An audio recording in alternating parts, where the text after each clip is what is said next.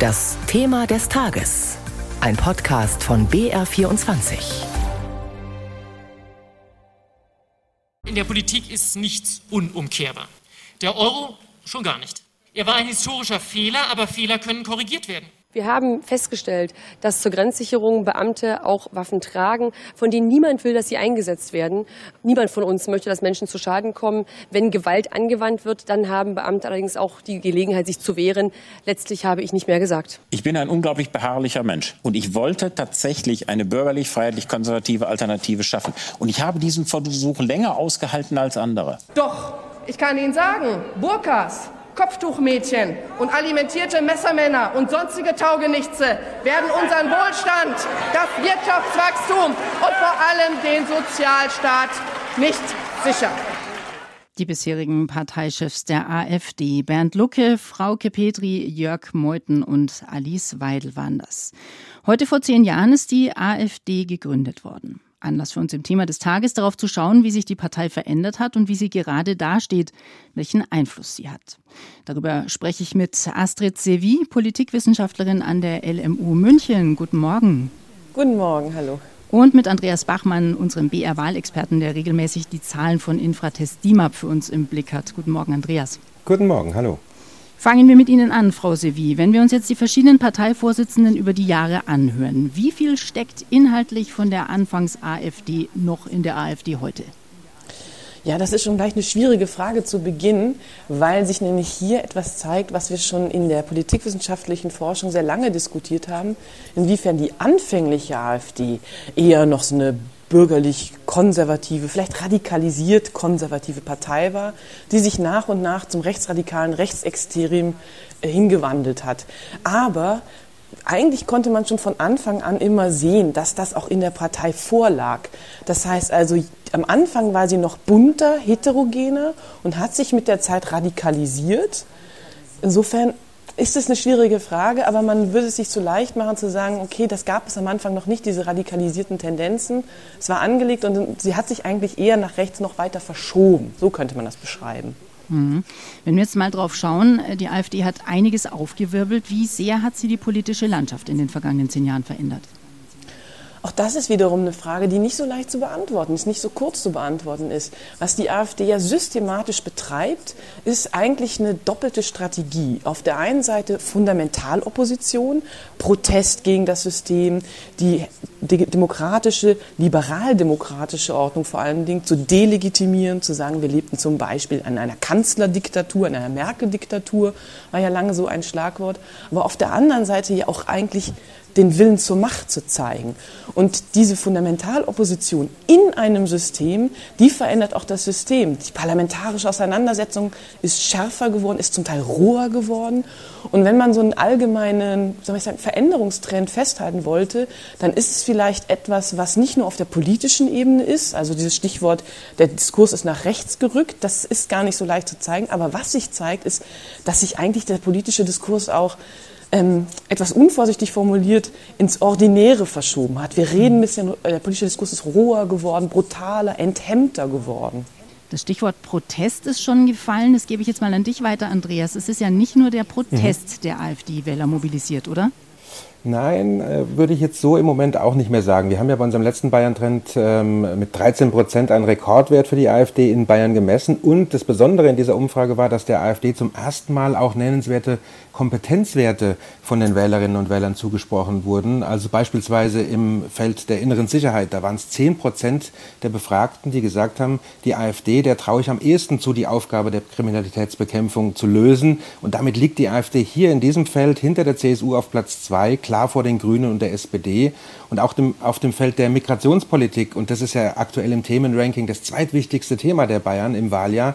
Da sagen sogar 13 Prozent, die AfD könne die Aufgaben in der Flüchtlings- und Asylpolitik am ehesten lösen. Und damit liegt die AfD hier auch vor der SPD und äh, gleich auf mit den Grünen. Und wenn man das zusammennimmt, dann lässt sich sagen, die AfD hat an Sachvertrauen bei den Menschen gewonnen und zwar eben auf aktuell wichtigen Themenfeldern. Und deshalb glaube ich, dass die AfD sich inzwischen ein Stück weit herausbewegt hat aus der Nische einer reinen Protestpartei. Mhm, wenn man sich das jetzt anschaut, die Entwicklung, wie sehen denn die Bürger die AfD jetzt dann zehn Jahre nach der Gründung?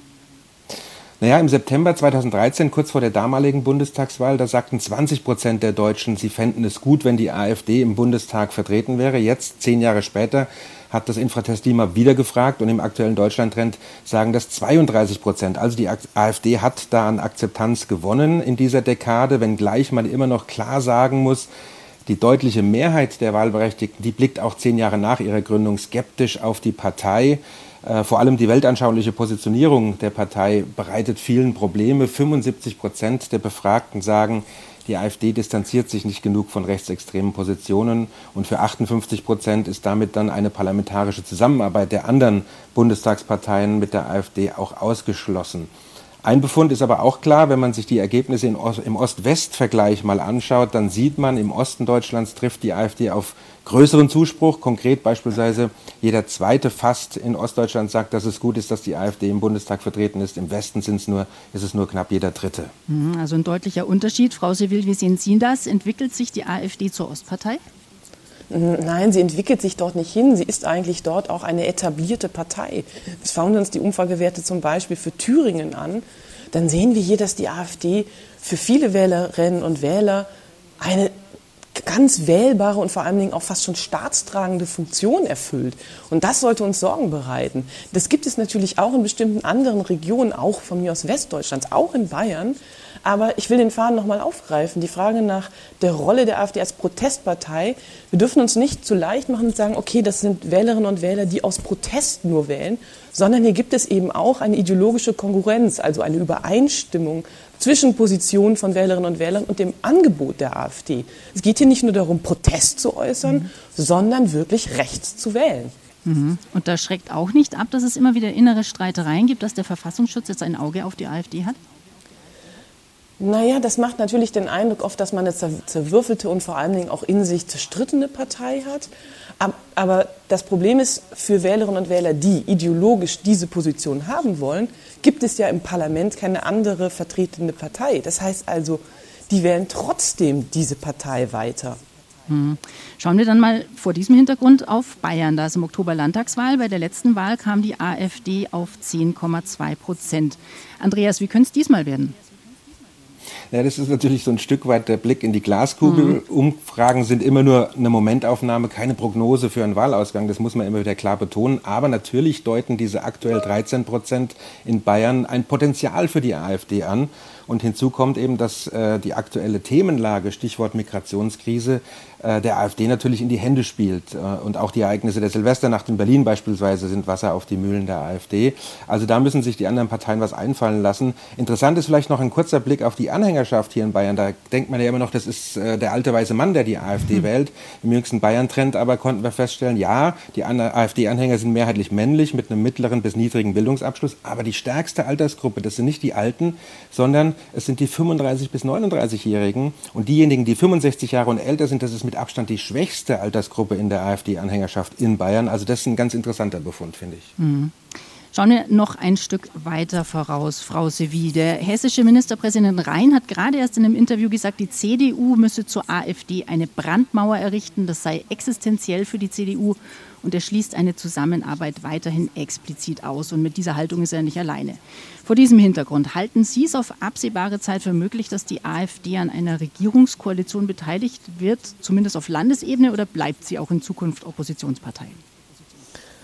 Oh, ähm, also ich will es nicht für möglich halten. Das wäre hm. jetzt meine ehrliche Antwort. Also ich will es nicht für möglich halten. Und ich glaube auch, das, was Sie zitiert haben, ist genau die richtige politische Strategie. Also hier diese Brandmauer hochzuhalten und zu sagen, es gibt politische Positionen, mit denen können andere Parteien nicht, das verunmöglicht eine Koalitionsbildung. Und das ist die Brandmauer, glaube ich, die alle liberalen, demokratischen Parteien, egal welcher Couleur, einhalten müssten.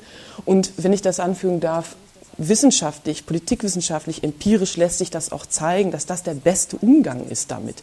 Nicht Position einzubauen, das eigene Programm, nicht nachzusprechen, nicht nachzuplappern, auch nicht programmatisch, sondern wirklich zu isolieren und zu sagen, okay, das, damit kann man nicht koalieren.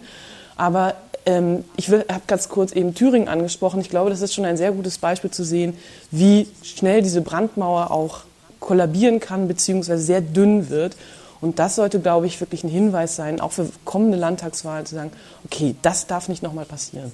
Zehn Jahre AfD. Astrid Sevi, Politologin an der LMU München und Andreas Bachmann, unser BR-Wahlexperte. Vielen Dank Ihnen beiden für das Gespräch.